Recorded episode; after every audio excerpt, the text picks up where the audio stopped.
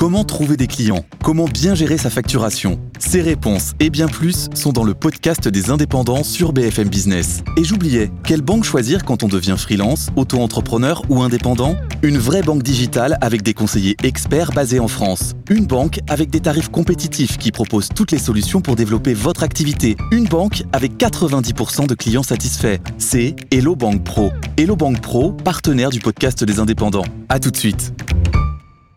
La politique, Mathieu Croissando, avec un rendez-vous euh, important pour les agriculteurs, en tous les cas leurs représentants de la FNSA et des jeunes agriculteurs qui sont reçus euh, ce soir à Matignon par, par Gabriel Attal. Je voudrais qu'on jette un coup d'œil sur, sur ces images euh, de ce point de blocage en fait qui est devenu symbolique depuis la semaine dernière sur la 64. Vous savez que les agriculteurs en colère avaient érigé un, un, mur de paille et ce mur de paille bah, a pris feu ce matin.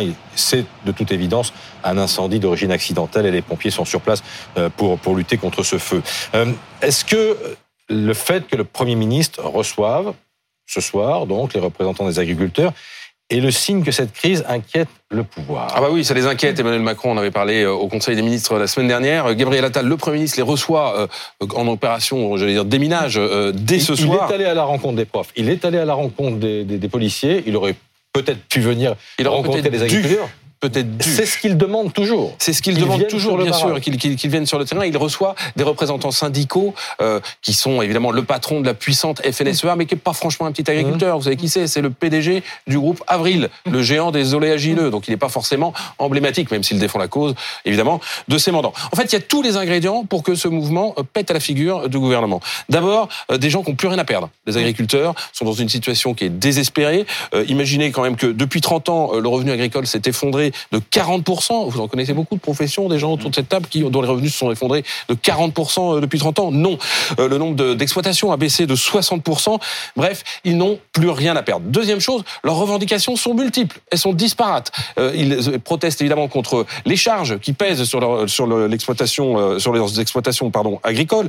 Il y a un problème de survie économique. Ils en ont ras-le-bol des normes. Des normes, notamment environnementales, qui sont fixées par la France, mais aussi parfois par Bruxelles. Ils ont un sentiment d'abandon parce qu'on leur fait porter en fait deux chantiers très lourds, celui du pouvoir d'achat, euh, qu'on dit baissez vos prix, baissez vos prix, et en même temps il faut bien qu'ils en vivent, et en même temps on importe euh, des quantités de, de, de, de, nourriture et de produits agricoles qui eux ne respectent pas les normes environnementales. Donc vous imaginez un peu le bazar. Et puis enfin c'est un enjeu populaire. Les agriculteurs sont aussi les porte-voix de la ruralité d'un certain nombre de territoires qui ont un sentiment euh, d'abandon, de relégation. Il y a leur slogan hein, et, d'ailleurs très révélateur. On marche sur la tête. Voilà ce que disent les agriculteurs aujourd'hui. Qu'est-ce que Gabriel Attal peut leur répondre? Bah, La réponse politique, elle n'est pas évidente quand vous avez tout ça. Hein. Euh, d'abord, est-ce qu'il faut de l'argent? Bah, De l'argent, oui, toujours, mais il y en a déjà eu. Le budget de l'agriculture a augmenté. Euh, il y a eu des renoncements à certaines hausses de taxes, notamment en décembre dernier, quand Elisabeth Borne était encore à la tête du gouvernement.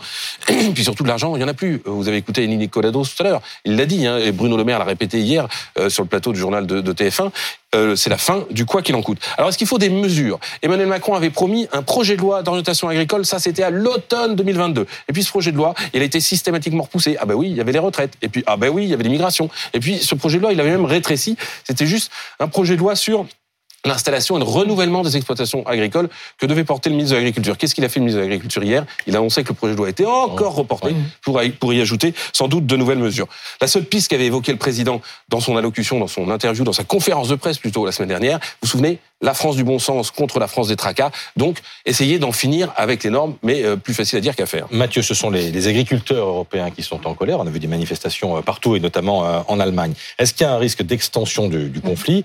J'allais dire, un phénomène euh, gilet jaune ou gilet vert. Voilà. Bah, gilet jaune, gilet vert, oui. En tout cas, il y a un risque, puisque justement, les revendications qui sont portées euh, reflètent le sentiment d'abandon dans les territoires. Ça peut monter. Et puis, ce contexte européen, vous l'avez rappelé, Christophe, il y a une atmosphère de révolte agricole dans toute l'Europe. En Allemagne, on a vu des manifestations monstres, vous voyez, on va les voir sur, sur ces images, euh, et où les syndicats étaient débordés d'ailleurs en Allemagne. Hein. C'est-à-dire que les représentants du monde agricole se sont fait déborder par la colère des agriculteurs. L'an dernier, c'était aux Pays-Bas. Aux Pays il y a même un parti politique qui s'est créé, le BBB, qui était un parti agrarien, on dit, d'agriculteurs, qui en avait ras-le-bol. Eux, la décision, c'était des normes. On disait, faut réduire la taille des cheptels parce que ça fait trop d'émissions de gaz euh, d'effet de serre. Mais qu'est-ce qu'ils ont fait Ce parti BBB, il a été, il est arrivé en tête aux élections provinciales, c'était en mars dernier aux Pays-Bas. Et donc là, on le voit, hein, c'est évidemment un, sujet très inflammable les partis d'opposition soufflent sur les braises, notamment le Rassemblement national. Et n'oubliez pas que dans moins de, cinq, dans moins de six mois, Ce sont les européennes. Merci Mathieu, on suivra bien sûr la rencontre tout à l'heure.